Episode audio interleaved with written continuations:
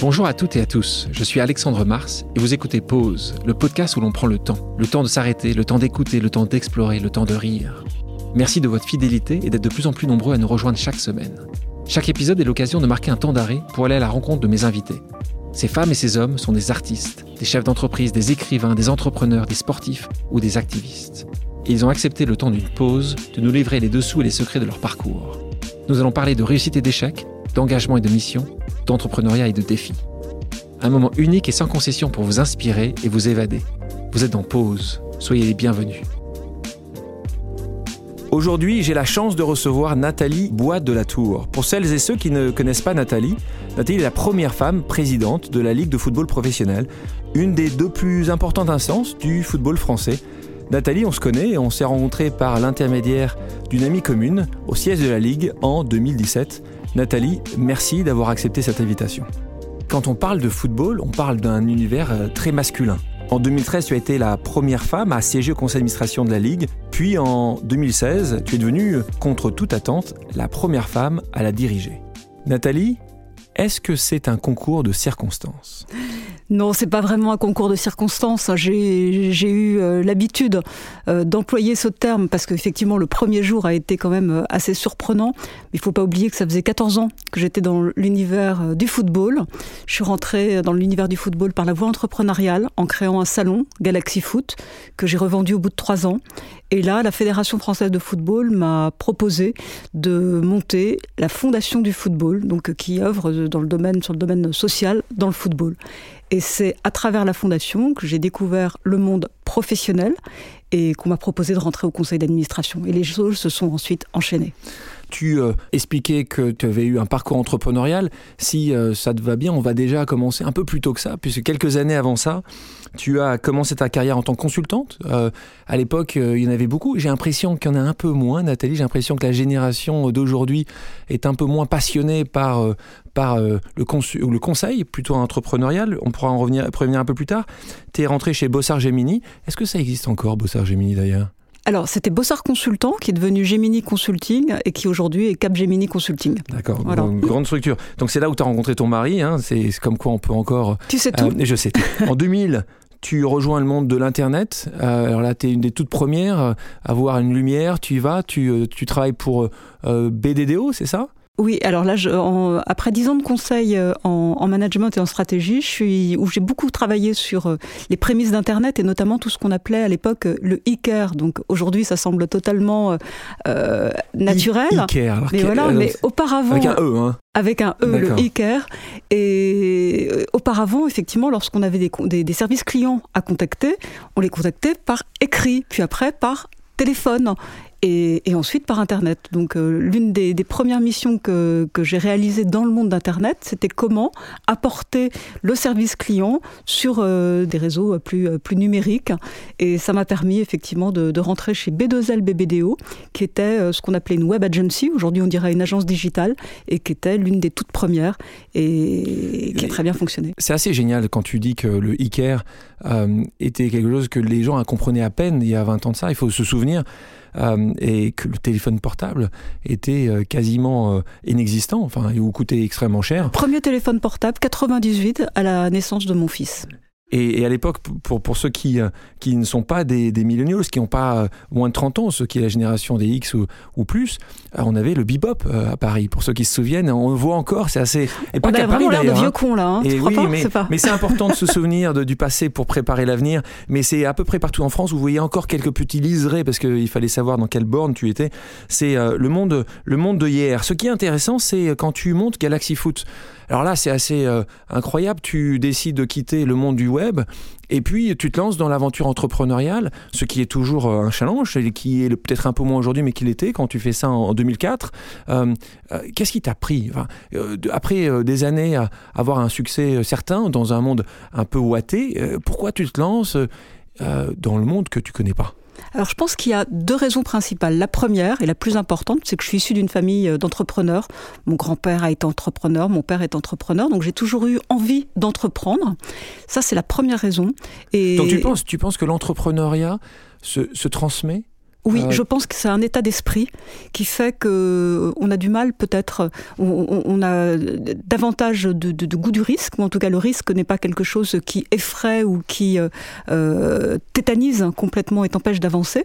Ça, c'est la première chose. Et puis ensuite, tu, c'est un sentiment, une volonté de liberté. Et là, ça rejoint donc la deuxième raison. Je disais première raison, l'entrepreneuriat.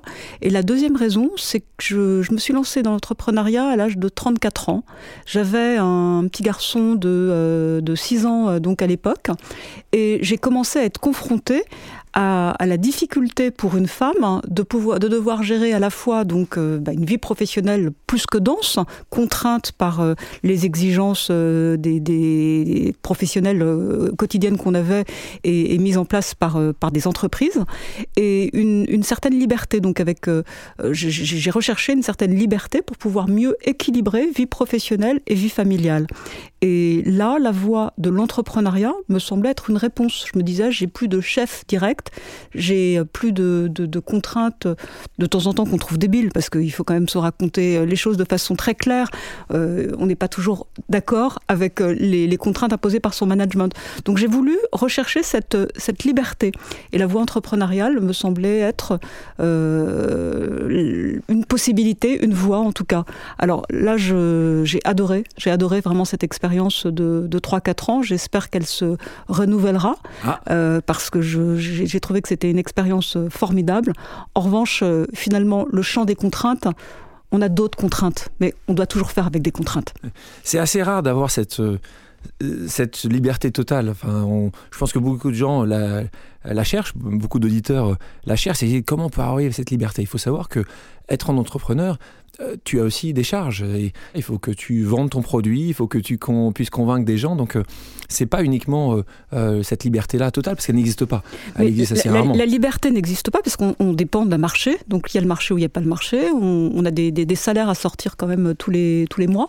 Donc, il y a une, notion de responsabilité qui est beaucoup plus importante, même qu'en entreprise, où l'entreprise a certes peut-être des inconvénients, mais, a, mais aussi de nombreux avantages.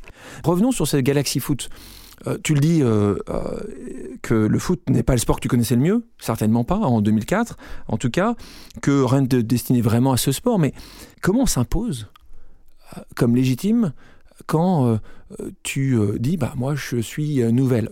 Pour continuer, moi je sais que dans ce que je peux essayer de faire, j'essaie de rester dans un périmètre où euh, je vais rapidement avoir des les codes, je connais, je, je, suis, vais être assez bon et je vais jamais sortir de ce périmètre-là. Alors, est-ce que c'était euh, un petit peu de naïveté de ta part en disant euh, c'est facile, je peux y arriver parce que j'ai bien réussi avant ou, ou, comment, comment, et comment les gens t'ont accepté? Et que tu comprendras bien que mmh. la question sur la même, quand tu as été président de la Ligue, comment les gens peuvent t'accepter et certainement encore plus dans une difficulté plus importante quand tu n'es pas un homme? Alors, si, je, si on revient sur euh, déjà le, pourquoi effectivement euh, du football et de mon arrivée dans le football, il ne faut pas oublier donc, que j'avais fait 10 ans de conseil.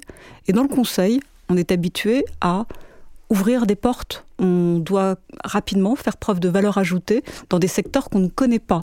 Et donc c'est plus un état d'esprit, une certaine rigueur, compétence, etc., qu'on met à disposition du client. Donc effectivement, ne pas connaître un secteur, puisque je suis d'une génération où euh, les, petites filles jouaient pas au foot. Donc forcément, je regardais du foot, j'aimais le foot, j'ai grandi à la campagne, mais le foot, c'était, euh, c'était mes copains qui jouaient au foot. Donc on allait les voir autour d'un terrain, et, c'est comme ça que je connaissais le foot, je l'ai jamais pratiqué. Donc ne pas connaître le foot, en tant que tel, ne me posait pas de difficulté, puisque je me disais, bon, il bah, n'y a pas de problème, si jamais je travaille, en une année, je suis capable de comprendre euh, un secteur. Et l'avantage du salon, ça c'est important, c'est que le salon, ça fédère un écosystème. Donc un salon, c'est assez formidable parce que tu euh, dois très vite comprendre toutes les composantes et tous les acteurs du, euh, du secteur. Donc ça, c'est vraiment quelque chose euh, voilà, que je savais faire. Quand tu fais un salon, tu dois évidemment voir tous les partenaires, tous les prestataires dans ce, de, cette économie, de cette industrie. Comment ils t'ont vu arriver? Est-ce que tu as des exemples où, qui t'ont maltraité, qui t'ont pas répondu, ou que juste parce que tu étais pimpante, ils étaient contents de voir qu'il y avait un petit peu euh, d'autre chose, un peu plus de fraîcheur dans ce monde?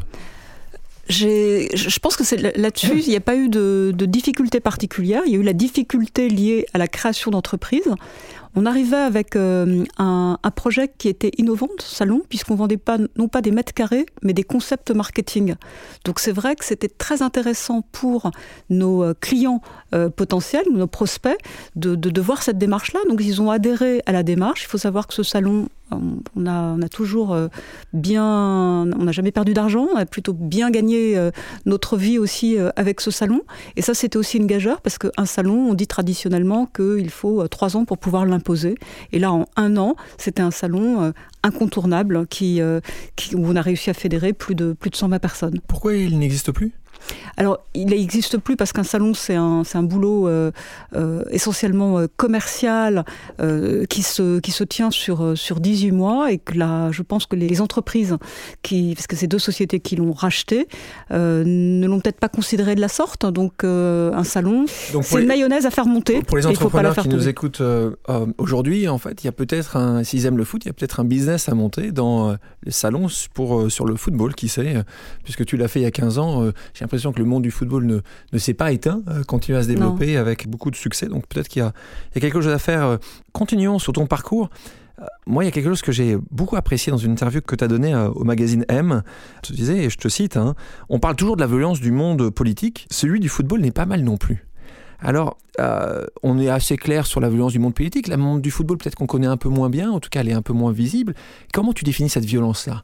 Alors, pour moi, le football, dans, les instances, il y, a énormément de politique, effectivement, et, euh, d'argent. Donc, c'est un secteur, le, le, football professionnel, où il y a beaucoup de montants. Il ne faut pas oublier également que cette violence, elle est liée, enfin violence entre guillemets, hein, bien sûr, parce qu'elle est toujours, euh, toujours quand même bien, bien contrôlée. contrôlée voilà. Mais cette violence, elle est essentiellement liée au fait qu'il ne faut pas oublier qu'on est dans un secteur où chaque semaine, chaque semaine, nos clubs sont en concurrence. Chaque semaine. Donc on gère 800 matchs par an c'est énorme, hein. c'est le, premier spectacle vivant en France, c'est euh, le football, 800 matchs par an, avec euh, un, feuilleton composé de 38 journées et euh, de 20 clubs pour la Ligue 1 et 20 clubs pour la Ligue 2 qui sont en compétition chaque semaine. Donc effectivement, il y a une espèce de, tension sur le terrain qui rejaillit forcément dans, dans les instances et, et, entre les présidents. Ensuite, euh, c'est aussi un monde d'hommes, c'est un monde avec euh, beaucoup d'ego, avec des personnalités qui ont formidablement réussi euh, souvent dans leur secteur professionnel. Et puis on arrive à la Ligue, on est 25 dans le conseil d'administration, et puis bah, chacun a une voix, que qu'on soit un gros club ou un petit club. Donc de temps en temps, effectivement, il peut y avoir des, difficultés pour pouvoir équilibrer tout ça. À la même voix, à, cinq voix, à une voix qui compte double ou, Non, la même voix que l'ensemble des 25 membres du conseil d'administration, sauf en cas d'égalité où ma voix dans ce cas-là compte double. Ah, ça c'est chouette. Ça, c'est jamais arrivé. C'est jamais arrivé encore. Euh, euh, combien de femmes dans le conseil d'administration aujourd'hui? Je suis la seule femme. Et là, il faut y remédier. Effectivement, il faut faire en sorte qu'il y ait davantage de femmes qui rentrent dans le conseil d'administration. Ça, je représente aujourd'hui, on est à 4% donc de femmes dans le conseil d'administration.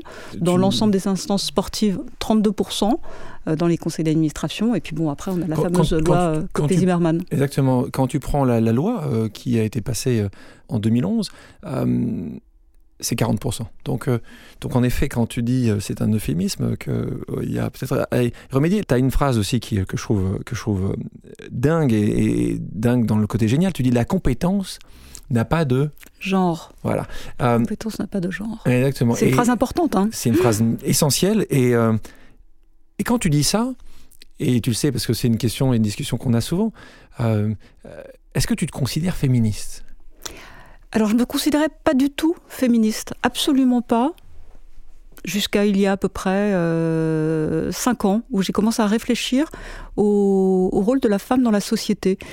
Effectivement, j'ai jamais souffert de sexisme aussi euh, curieux, mais non, aussi curieux que ça puisse paraître, et c'est pas c'est pas une, posture que je tiens. Hein, j'ai jamais j'ai jamais souffert de, de sexisme. J'étais dans des univers professionnels qui étaient des univers durs, mais qui étaient des univers durs pour les femmes et pour les hommes. Donc c'était pas quelque chose que, auquel je réfléchissais ou, ou en tout cas qui m'incitait à être pro-quota ou, ce genre de choses. Et puis, les choses ont évolué en, depuis quelques années. La, la, première raison, je pense, c'est parce que je, on entend beaucoup parler de charge mentale. Et, la charge mentale, c'est une réalité que je ne mesurais pas auparavant et qui est une réalité. Effectivement, c'est les femmes ça reste quand même en majorité les femmes qui s'occupent de la famille, du, bien-être de la famille, euh, du tube de colle à acheter euh, pour, euh, pour le, le, gamin qui te le demande de la veille au soir jusqu'au lendemain, donc pour les, les, vêtements, les inscriptions dans les activités. Donc là, je pense qu'il y a beaucoup de femmes qui se reconnaîtront là-dedans. Et donc on doit gérer, à la fois en tant que femme, des obligations professionnelles et des obligations familiales. Et on se sent perpétuellement déchiré entre euh, ces deux types d'obligations, avec une impression de toujours mal faire. Et je pense que le, fameux euh, plafond de verre dont on parle, c'est ça, c'est juste à un moment l'incapacité des femmes à se dire comment je vais pouvoir tout gérer. Ce qu'un homme peut-être se pose beaucoup moins parce qu'il est beaucoup moins investi. je ne pense pas que ce soit vrai avec la, nouvelle génération, mais moi je parle de la génération des 50 euh, ans et, plus, se posait pas la question. Il se pose juste pas la question. Donc ça, cette espèce de charge mentale avec cette, euh, ce, tiraillement euh, euh, sans cesse entre vie personnelle et vie professionnelle fait que je me suis dit c'est injuste, effectivement, et pourquoi les, les, hommes ne portent pas la même charge mentale que les femmes. Donc ça a développé un côté non pas féministe, mais où je me dis que la société doit encore évoluer sur ce plan-là. C'est le premier point. Le deuxième point, ça a été mon arrivée à la présidence euh, de la Ligue. Tant qu'on est numéro 2, globalement, il n'y a pas de difficulté pour les femmes. Parce qu'il euh, y a une espèce de, bienveillance, alors on appelle ça de temps en temps la misogynie bienveillante envers le numéro 2, avec ah, la petite Nathalie, euh, voilà, on, on va l'aider. Lorsqu'on arrive numéro 1, donc en tant que présidente, le regard change et on se rend compte que les codes changent. Les codes d'autorité, de pouvoir ne sont pas les mêmes pour les hommes et pour les femmes. Une femme va peut-être euh, moins euh, être dans, une force de conviction, dans une posture d'autorité un peu naturelle. On, ne laisse pas aux femmes, et elles ne grandissent pas, avec euh, un espace euh, libre à conquérir. Il y, a, une étude très très euh, amusante qui, euh, qui, vient de sortir qui disait que dans une cour de récréation, et encore maintenant, hein, les garçons occupaient globalement 70% de la cour de récréation et le central, et les filles, 30% étaient sur le côté. Donc on voit bien qu'il y a une occupation de l'espace qui n'est pas naturelle pour les petites filles. Parce qu'ils jouent au football parce qu'ils jouent au football. voilà, mais, les petites filles pourraient pouvoir le faire. Et, donc euh, c'est là où c'est compliqué pour une femme parce qu'on n'a pas eu l'habitude de s'imposer de la même manière que les hommes. Donc on nous coupe la parole, etc. C'est une raison pourquoi euh, j'ai voulu t'inviter euh, aujourd'hui dans, dans ce podcast qui dont le nom veut tout dire, contre toute attente. Quand je suis venu te voir la première fois à la Ligue, quand j'ai ouvert la porte, je me suis dit, ça aurait dû être Marc, Charles, Roger en face de moi. Et quand je t'ai vu sortir de là, je me suis dit, c'est génial parce que c'est un message qui est donné dans certainement un des milieux les plus machos qui existent. Et encore une fois, c'est comme ça. Et, et Le foot n'est pas tellement macho. On prend euh, d'autres, euh, d'autres univers sportifs. Euh, Il y a beaucoup de femmes, mais dans les stades, encore, tu vois aujourd'hui plutôt des hommes. Dans les fans, dans les copes, encore une fois, il y a un travail considérable à faire. Tu vas dire que le football, c'est déjà bien mieux que d'autres secteurs. Ce qui est intéressant, c'est le travail qui est fait euh, en particulier par la fédération, euh, justement pour euh, le, football féminin, qui aujourd'hui est en train de se développer. Tu parlais de, cette étude tout à l'heure. Quand tu fais une équipe de sport au primaire, pourquoi est-ce que c'est toujours le garçon qui est le capitaine? C'est vrai, c'est une bonne question. Et ça, c'est si on ne change pas des choses de ce type-là, c'est vrai que ce sera un peu plus compliqué. Tu parlais tout à l'heure de, de, ce changement et euh, euh, qui est ton changement, qui dit voilà, moi j'ai pas eu euh, à souffrir de ça, ce qui est d'ailleurs assez incroyable, hein, que tu aies pas eu à souffrir de ça, parce que je connais assez rarement aujourd'hui des femmes, alors peut-être que tu étais doucement aveugle peut-être, ou tu le voyais pas, ou parce que tu avais réussi, réussi, réussi ou J'avais peut-être intégré finalement. Souvent ce que je me dis, c'est que c'est l'intégration, c'est-à-dire que bon, bah, c'était euh, normal. Normal. Et, oui, et je pense que cette génération, la génération des, des X, donc la génération des, des, plus de 40 ans, c'est même pas les plus de 50 ans, Nathalie, c'est vraiment les plus de 40 ans. Je pense que tout ça était euh, normal, et je pense que on l'a vu avec des lois. Euh, qu'en fait, il faut un moment s'engager parce que les choses sinon n'évoluent pas.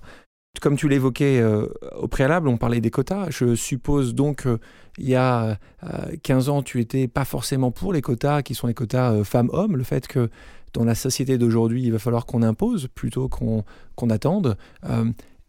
Est-ce qu'aujourd'hui, tu le serais plus, depuis, tu me parlais depuis 5 ans, tu es un peu plus féministe, est-ce que tu es plus aujourd'hui pour ces quotas femmes-hommes que le fait qu'une vraie parité s'installe?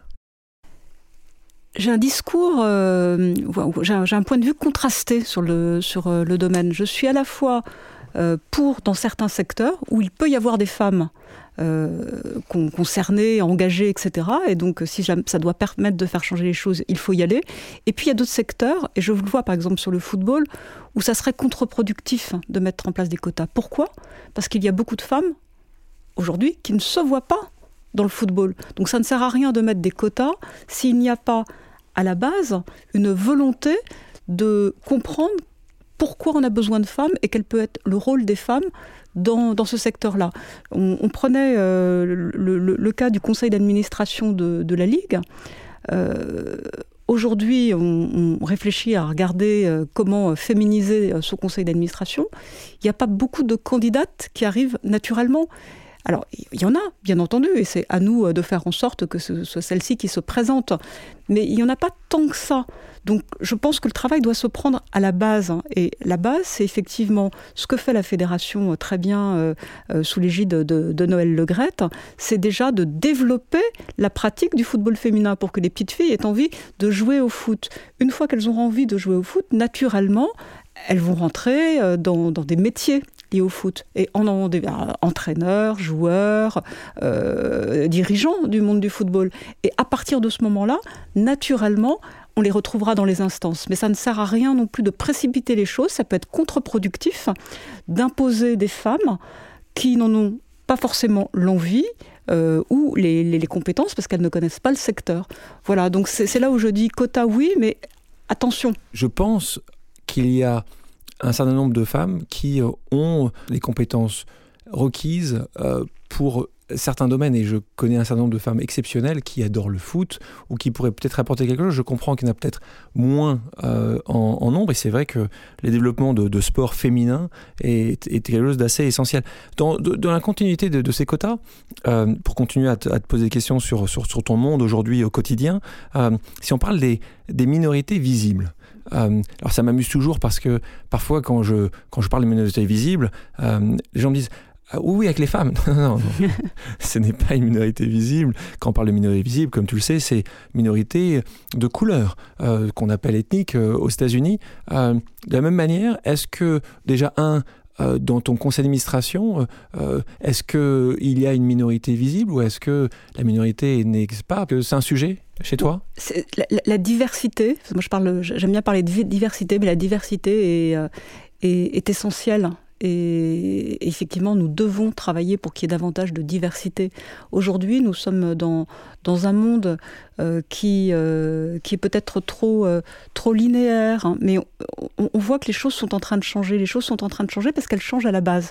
Et là, je reviens sur la discussion qu'on avait sur les femmes. Toujours la même chose. Pour moi, là, on est sur du temps long ou moyennement long. On est sur 10 ans. Et c'est tout le travail qui est mené aujourd'hui à la base, dans les clubs de foot, dans la, société, donc de, de, façon euh, très culturelle, qui change.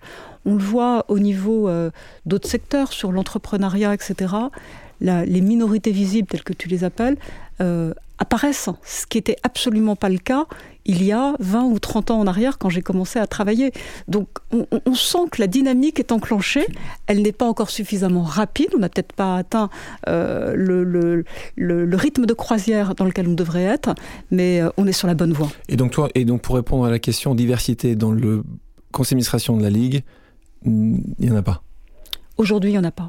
Merci Nathalie pour ta transparence et espérons que ça changera dans les prochaines années. Revenons sur ton parcours, Nathalie. En 2008, donc, tu euh, participes au lancement du Fonds d'action du football, qui, je le rappelle, est un fonds de dotation du football français qui a pour but de promouvoir une vision citoyenne du football.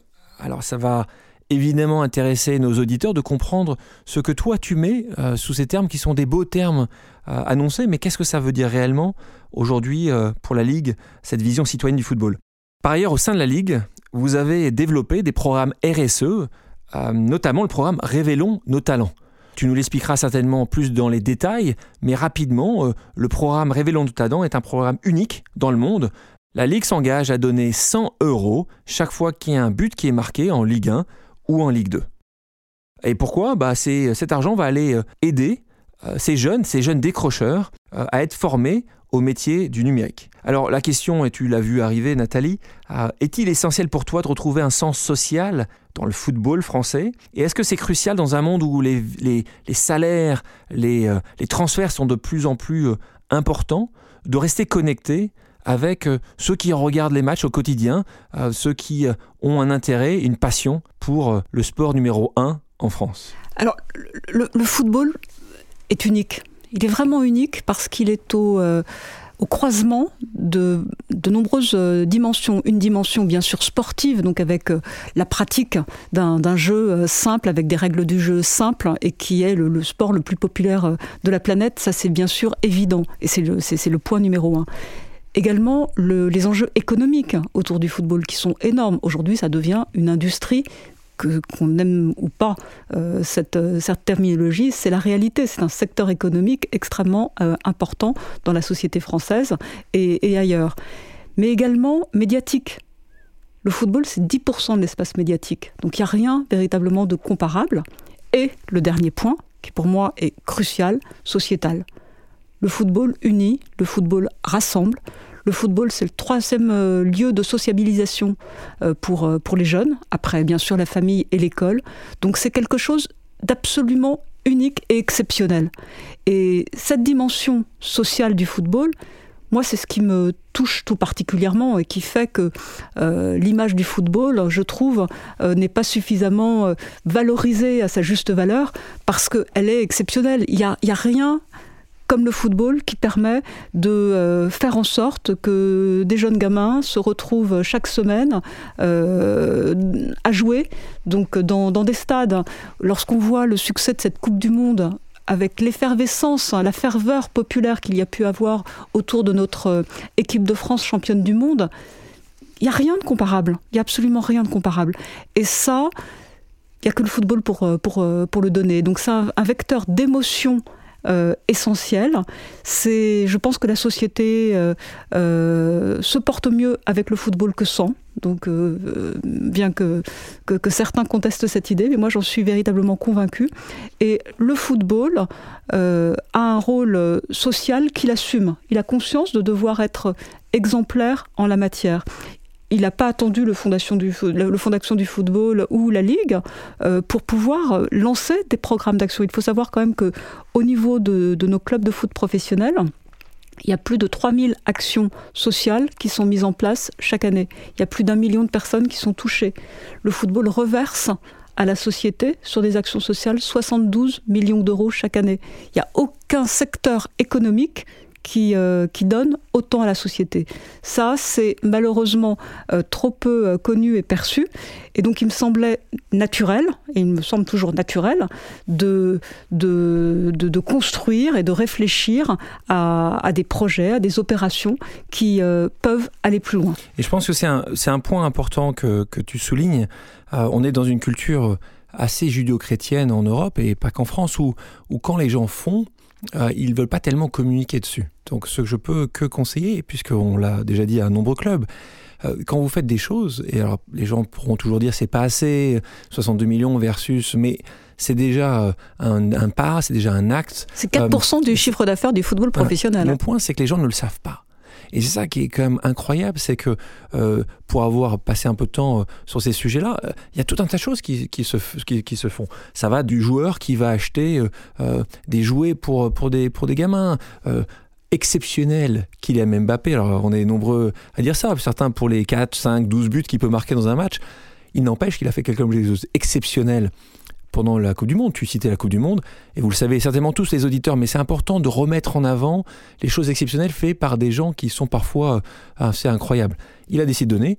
L'ensemble de ses primes. Alors vous allez me dire, en fait, il, a, il gagne 10 ou 12 ou 15 millions, mais ce n'est pas le sujet. Le sujet... Beaucoup de joueurs de l'équipe de France hein, le, font, et, c'est vrai que c'est pas. Donc moi j'aimerais bien, j'aimerais bien avoir la liste de ceux qui font, et surtout la liste de ceux qui ne font pas. Parce que comme ça, il faut voir un chose, c'est qu'il a décidé de faire ça. Moi, c'est la première fois que j'ai entendu ça. J'ai regardé dans les autres pays, je ne l'ai jamais vu. Et ce qui se dit, c'est que c'est sa maman euh, qui a poussé ça en disant, tu as déjà beaucoup qu'en effet, quand des choses comme ça existent, on l'a vu aussi, tu les connais bien, parce qu'il y, avait une, un mouvement qui s'était lancé pour dire est-ce que les, joueurs peuvent donner 1% de leur salaire? Il y en a quelques-uns qui ont commencé à le faire. Ce qu'on veut dire par là, c'est qu'il y a tout un tas euh, d'outils, euh, euh, d'idées à voir. L'idée qui a germé dans ces discussions et dans, dans ton esprit également, Nathalie, c'est ce modèle de dire chaque fois qu'il y a un but, il y a de l'argent qui va partir à des causes importantes. Oui, ce qui était important dans Révélons nos talents et donc dans le, dans le dispositif qu'on a mis en place, où le dispositif est très simple, hein, tu l'as rappelé, c'est pour chaque but marqué pendant, euh, dans les championnats, 100 euros sont reversés. Et, et sont reversés à, une association qui s'appelle Simplon, donc, euh, qui, qui forme au métier du numérique des jeunes éloignés de, de l'emploi.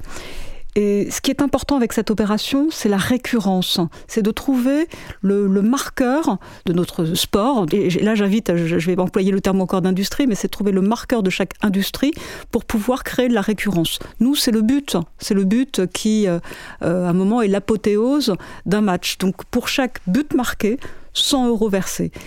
C'est la somme, la somme dans une année, tu, selon 200 000 euros. Euh, si là, il, vraiment, il faut qu'on soit prolifique. Et j'incite donc notre, nos championnats et nos joueurs à marquer un maximum de buts. Alors, ça fait 200 000 euros. On peut se dire, c'est beaucoup ou c'est pas beaucoup? Certes, on pourrait faire mieux, mais ce qui est important, c'est déjà de mettre en place ce dispositif et de voir après comment aller plus loin. Ouais, soyons positifs parce que un, ça n'a jamais été vu ailleurs. Alors, il y a des exemples où parfois euh, aux États-Unis, euh, tu peux, quand tu marques des trois points, mais sur un match, sur euh, un moment, sur un, touchdown en football américain. Mais il n'y a jamais aucune ligue aujourd'hui qui a décidé que c'était quelque chose qui allait être institutionnalisé. Institutionnalisé, et c'est important pour les auditeurs, c'est que c'est une norme. C'est que la capacité d'avoir un plaisir, je te rappelle que parfois quand c'est ton équipe qui encaisse un but, c'est moins un plaisir dont l'apothéose est négative, mais il n'empêche que tu sais que quelque chose de positif va se passer avec ça. Et la somme est, ici quasiment euh, à mes deux côtés. Le message qui est donné est essentiel. Le message, et c'est ce que je ne peux que pousser euh, les présidents de club, euh, et, de communiquer, de leur de lire plus en, de plus en plus. Parce que toi tu le fais à la ligue ce qui est important c'est que chaque personne sache puisse savoir qu'il y a des gens qui n'iront jamais dans le stade. Parce qu'ils n'auront jamais même quand c'est des sommes qui sont pas ils sont pas besoin d'être dans le tribune présidentielle. Et ça c'est important que tu as réussi à, pousser ça. là je tiens à remercier l'ensemble des, présidents de club puisque c'est le conseil d'administration euh, à l'unanimité et l'assemblée générale à l'unanimité qui a accepté de mettre en place ce programme sachant qu'ils font aussi beaucoup de choses. Alors c'est pas qu'on ne souhaite pas communiquer. Beaucoup de présidents de clubs euh, communiquent sur les actions qui sont faites. Simplement, les médias ne relaient pas suffisamment tous euh, ces points positifs et méconnus euh, du football. Donc je suis très heureuse d'être là pour en parler aujourd'hui. Et, donc, en effet, félicitons ces, présidents de clubs qui, qui, encore une fois, tu, tu es la voix et aujourd'hui la présidente, mais c'est vrai que s'ils n'avaient pas voulu le faire, aujourd'hui, on ne serait pas en train de parler de ce programme-là. Donc c'est vraiment assez incroyable. De nouveau, il faut le noter parce qu'on dit souvent qu'on a des défauts en France. N'oublions pas également que voilà, le, le, la déclaration des droits de l'homme a, démarré ici et qu'on se veut euh, social. On nous reproche souvent euh, ce côté état-providence, le fait qu'on fasse beaucoup de choses, mais c'est important aussi de voir que des entreprises privées se disent aussi, ils se dire, ben, on va aussi aider. Et quand il y a des sommes considérables qui sont, qui sont engagées, c'est absolument euh, incroyable et vraiment très, très gratifiant pour, pour, pour, toi et tes équipes de d'avoir réussi à le monter. Tu me parlais tout à l'heure de la charge mentale. quand tu es sur le pont 7 jours sur 7, comment tu arrives aujourd'hui à, à concilier mieux qu'hier euh, cette vie perso et pro? Est-ce que c'est facile, compliqué Je sais que si je te demande, et c'est la question euh, que je vais te poser après, c'est donne-moi une journée, un week-end classique. C'est quoi le week-end de Nathalie si j'étais avec toi le week-end prochain par exemple? Alors, il y, a la semaine et le week-end. Alors, avec le, foot, euh, les, deux sont, liés. Finalement, c'est effectivement du 7 jours sur 7. Euh, nous avons des matchs le vendredi, samedi, dimanche, lundi. Donc, effectivement, on est sur le pont, même jusqu'à tard le soir, puisqu'on est bien, bien entendu et, et, heureusement dans la grande majorité, il n'y a pas d'incident, mais il faut pouvoir être sur le pont dans le cas où il y en a un qui arrive. Et donc les, week-ends et les semaines se, ne, se ressemblent pas, mais en général, ce, que, dans, les points communs, c'est souvent des discussions avec les équipes, donc au téléphone et, et ou des présidents de club en fonction des, des difficultés qu'on a pu rencontrer, les médias également, et, un déplacement, puisque j'essaie de faire euh, à minima un déplacement euh, par semaine sur des clubs de Ligue 2 ou sur des clubs de Ligue 1, hein, peu importe. Mais ça me semble, euh, dans le football, tout part du terrain. Donc il faut être sur le terrain. Et c'est là où on comprend mieux les difficultés des présidents, où on comprend mieux ce qu'on doit mettre en place pour pouvoir faire en sorte que les supporters, les passionnés de foot vivent la meilleure expérience possible quand ils sont sur le, sur le, sur le club. Donc cette fameuse charge mentale, bah, elle est compliquée. Elle est, euh, elle est compliquée, mais euh, à partir du moment où on a accepté de lâcher prise sur un certain nombre de choses, de pas euh, chercher à être exceptionnel sur tous les domaines et de tout bien faire, voilà. Et c'est la différence entre un robot et un humain, Nathalie. c'est que c'est ça la beauté de, bah ouais, c'est qu'on n'est pas parfait. Et c'est tellement agréable de pas être parfait. et c'est vrai que c'est. C'est dur à accepter. Hein. Ah oui, mais il m'a fallu du temps hein, pour pouvoir bien, bien accepter le lâcher prise. Tu es presque parfait. Question pour toi. Euh, souvent, quand les gens euh, essaient de définir un succès, euh, moi je dis, bah, souvent, en tout cas, ce qui me concerne, ça a été énormément de travail, ça a été une chance importante et puis un très bon timing. Quel moment toi tu le vois Tu le vois exactement de la même manière? Est-ce que tu penses que tu as travaillé plus que les autres? Moi, j'ai jamais vu quelqu'un réussir vraiment sans avoir travaillé comme un, comme un damné. Est-ce que, est que tu penses que c'est la chance Est-ce que c'est le timing euh, qui était là? Qu'est-ce qui, qu'est-ce qui fait qu'aujourd'hui, Nathalie Bois de la Tour est présidente de la Ligue de football professionnel? Il y a le travail, évidemment. Donc sans travail, il n'y a rien. Et là, c'est aussi euh, un message pour euh, nos jeunes auditeurs. C'est voilà, on peut avoir du talent, tout ce qu'on veut. Si on ne travaille pas, on n'y arrive pas. Donc euh, voilà, il n'y a pas de secret, il n'y a pas de... Certaines personnes ont eu plus de chance que d'autres, il y a avant tout le travail. Et puis euh, ensuite, moi j'ai pas eu l'impression d'avoir du, succès, c'est-à-dire que je suis là aujourd'hui, mais je ne je, je, me considère pas comme quelqu'un euh, qui a fait quelque chose d'exceptionnel. je suis toujours très lucide sur mes qualités mes défauts. Je me raconte jamais d'histoire. Je pense que c'est important aussi de ne pas se raconter d'histoire. Et hum, je dirais que c'est plutôt les rencontres et le projet. Moi, tout a été drivé par euh, euh, des rencontres. J'ai toujours cherché à travailler avec des personnes que j'aimais bien et sur des projets qui m'amusaient. Donc c'est ça, c'est aussi le message euh, que j'ai envie de faire passer. C'est on passe tellement de temps à son travail qu'essayons de, le faire dans de bonnes conditions et surtout essayons de le faire dans un état d'esprit agréable, constructif, dans lequel on se sent bien, dans lequel on peut véritablement s'épanouir. Et c'est vrai que tu, tu parlais de, cette jeune génération, des jeunes, des, des milléniaux, des moins de 30 ans. On voit qu'ils sont aujourd'hui beaucoup plus que la génération d'avant dans la recherche de, sens. de ce mm. sens, de fait qu'ils ont envie d'avoir évidemment de travailler, évidemment euh, d'arriver à leur succès. Et quand on parle de succès, c'est intéressant et merci de ton humilité pour le dire. Le succès est plus défini de la même manière qu'il y a 20 ans ou 30 ans où c'était uniquement un nombre de zéros dans ton compte en banque. Petit quiz pour toi. Quelques questions et, et, pas de joker. Hein. donc, euh, euh, des questions simples, tu vas voir.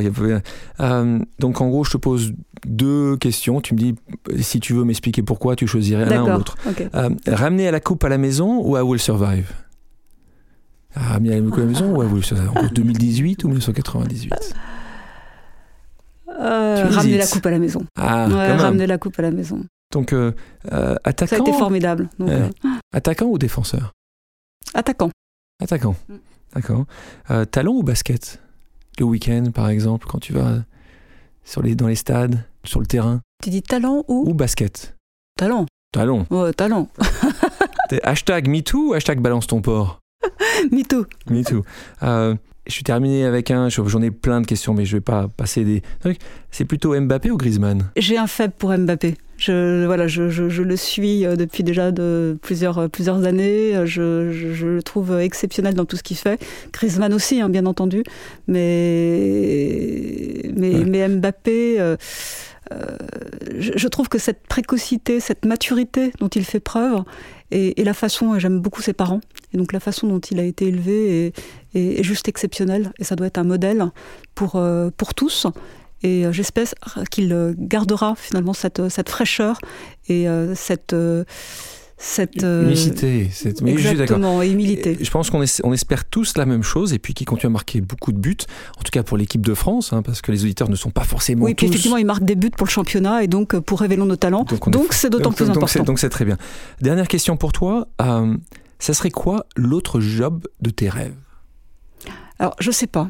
Je sais absolument pas. Je, je tout à l'heure, tu me disais que tout à l'heure, tu me disais peut-être l'entrepreneuriat un jour, de nouveau? Oui, mais comme euh, comme je te l'ai dit, je je, je, me, je me suis jamais euh, projeté, jamais fait de plan sur la comète. Alors d'ailleurs c'est pas bien parce que on a toujours lorsqu'on est euh, embauché ou on passe des entretiens, tu te vois comment dans 10 ans? Mais là typiquement pour moi c'est une question d'homme, vous voyez. Bah, tu, te vois comment dans 10 ans mais, Sauf que sauf que tu as toujours eu des rêves. Moi je sais que quand j'ai pu quand hein. j'ai pu lancer Epic, c'était quelque chose que je voulais faire et c'était dans ma liste de choses que je voulais absolument faire. C'était quelque chose en moi. Donc est-ce que tu as que je te dis mais ça pourrait être je sais pas responsable du, de l'opéra Garnier. Qu'est-ce que tu aurais voulu faire qui fait que tu dis ça c'est un truc parce que j'aimerais voyager? Est-ce quelque chose où tu dis depuis petite, est-ce que c'est ça que si un jour je pouvais faire ça, j'aimerais le faire? Eh bien non. Eh bien non. Pourquoi? Parce que ce qui me semble euh, avant tout important, c'est euh, d'essayer de contribuer à faire le bien. Voilà, mais, mais, sous plein de formes différentes. On peut faire le bien en créant une boîte, on peut faire euh, le bien en étant présidente de la Ligue, on peut faire le bien de plein de façons différentes. Et, et voilà, et j'ai pas, je, je, je, pense que le, ce qui est important pour moi, c'est euh, de pouvoir me regarder dans la glace chaque matin en étant euh, non pas fier de ce que j'ai accompli, mais en étant, euh, en étant moi-même et, en étant bien équilibré dans, une vie. Donc j'ai pas des rêves de grandeur, j'ai jamais eu de rêve de grandeur. J'ai des rêves d'équilibre de vie et d'humanité. Voilà, peut-être d'humanité. Donc comment ils se traduiront après, je n'en sais rien. En tout cas, Nathalie, merci beaucoup d'avoir accepté mon invitation. Merci à toutes et à tous d'avoir pris le temps de faire une pause avec nous. J'espère que l'émission vous a plu, inspiré ou fait réfléchir. Si c'est le cas, je compte sur vous pour le partager avec vos proches, laisser un commentaire et mettre la note de 5 étoiles sur les plateformes d'écoute. Si vous voulez me suggérer des invités ou simplement me faire part de retour, vous pouvez me contacter via LinkedIn en tapant Alexandre Mars ou bien m'écrire à l'adresse suivante, le podcast pause at gmail.com.